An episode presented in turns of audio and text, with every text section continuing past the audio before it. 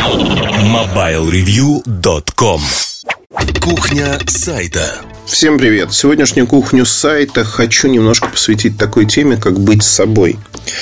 Эта тема очень важна для журналиста, но, наверное, еще она более важна для всех нас.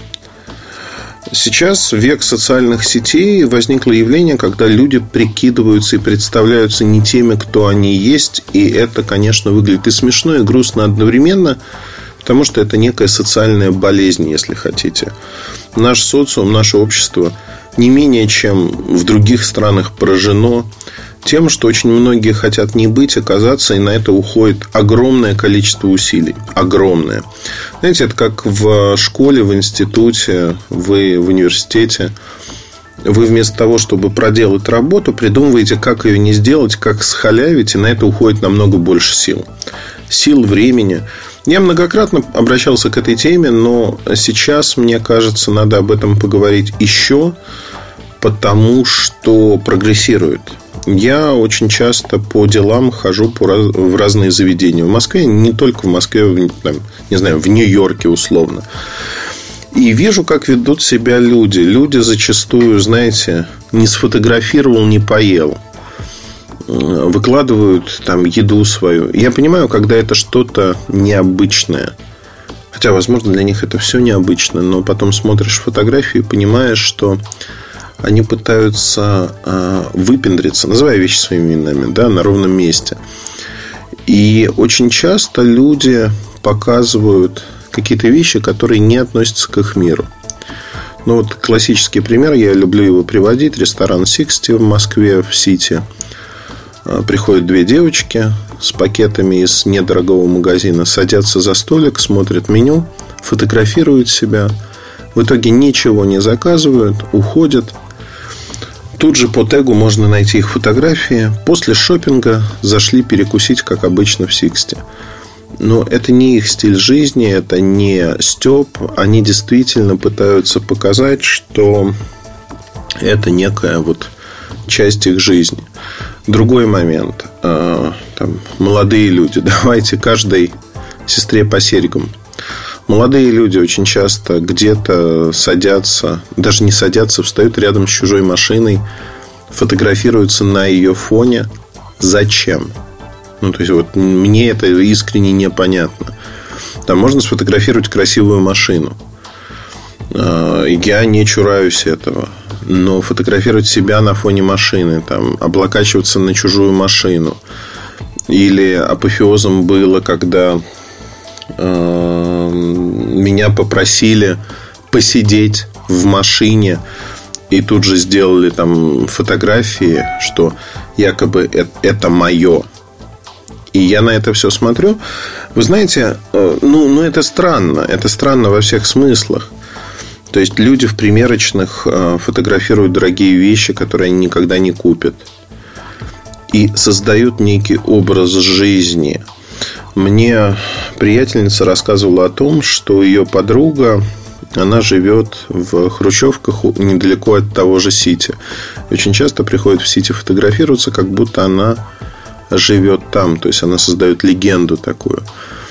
И ищет обеспеченного исключительно молодого человека, который ее мечты. Возможно, она найдет, да, мечты может воплотить в жизнь. Вопрос-то в другом.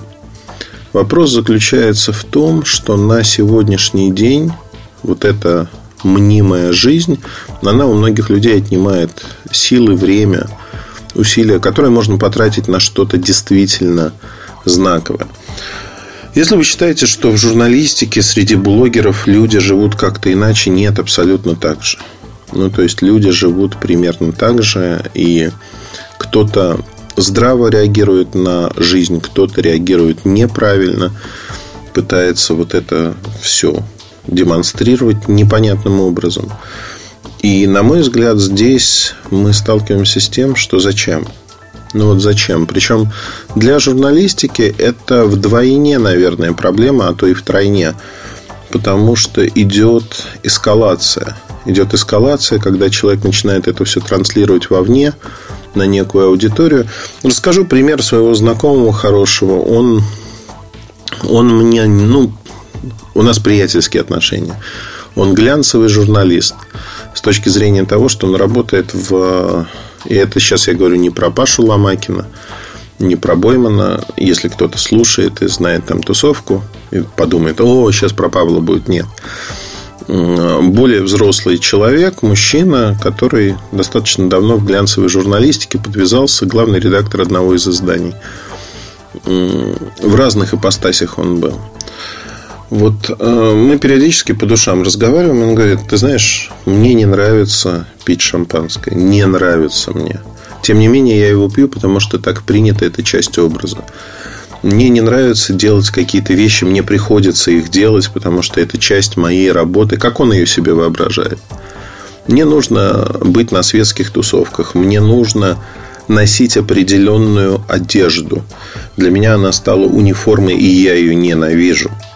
Я на него смотрю, то есть, сидя на той же самой тусовке, в джинсах, там, в какой-то майке, наушники через, э, что вообще о, это мавитон.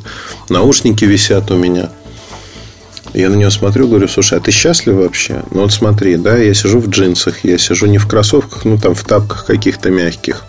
И мне классно, меня все воспринимают нормально, потому что здесь вокруг ну, 90%, ну хорошо, не 90, 80, адекватные люди.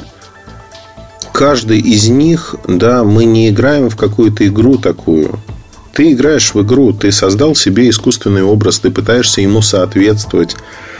Ты публичная личность, безусловно. Но можно же делать какие-то поблажки, как минимум. То есть ты в таком виде ходишь всегда. Это твоя униформа. Ты, прости, мусор, я видел, как выбрасываешь. Ты выходишь выбрасывать мусор хуже, чем девочка, которая готовится к выходу, я не знаю, в спортзал и красится перед этим два часа. Ты одеваешься с иголочки и идешь выбрасывать мусор. Зачем?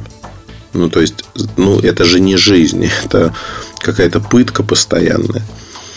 Ответа я на это не получил, но тем не менее это действительно попытка держать марку, попытка... При этом у него, да, у него все нормально в жизни. Но это э, другая сторона вот этой искаженной медали. Другая сторона того, что он пытается в любой ситуации быть на высоте, на той высоте, на той планке, которую он сам себе задал. Правильно это? Ну, наверное, нет. Нет, потому что это не реальная жизнь. Это некая мнимость, это некая маска, которую он натягивает на себя, пытается в это играть и прочее, прочее. Это неправильно во всех смыслах этого слова опять-таки, неправильно в моем мире, в моем представлении, потому что ну, для него это, безусловно, правильно, и он считает, что, наверное, я веду неправильный образ жизни, то, что позволяю себе приходить там на светский раут в таком виде, фрапировать публику, оскорблять в чем-то ее и прочее. Но мне все равно, не потому что я там революционер или что-то подобное, мне так комфортно – и мне не очень важно, что эти люди будут думать обо мне просто в силу того, что это не важно. Я поддерживаю тот образ жизни, который... Знаете, а, бывает ситуация, когда мне говорят, ну вот было несколько ситуаций, тебя туда не пустят, там строгий дресс-код. Вот не пустят тебя. Меня за всю жизнь не пустили в три или в четыре места. Ну вот за всю жизнь. Как правило, все это решается очень просто. И там, с чиновниками очень высокого уровня у меня были истории, когда мне просто говорили, что там, приносили пиджаки чужие и говорили, вот наденьте обязательно, потому что без этого ну никак. Я говорю, ну вы знаете, я просто не пойду. Если без этого никак, если вам нужно, чтобы пришел какой-то человек в пиджаке, Вон, возьмите охранника, оденьте в пиджак, он уже в пиджаке, пусть он идет, разговаривает. Ну, вам же это надо. Мне это не нужно. Это все решалось моментально. Знаете, я вот сейчас слушаю себя.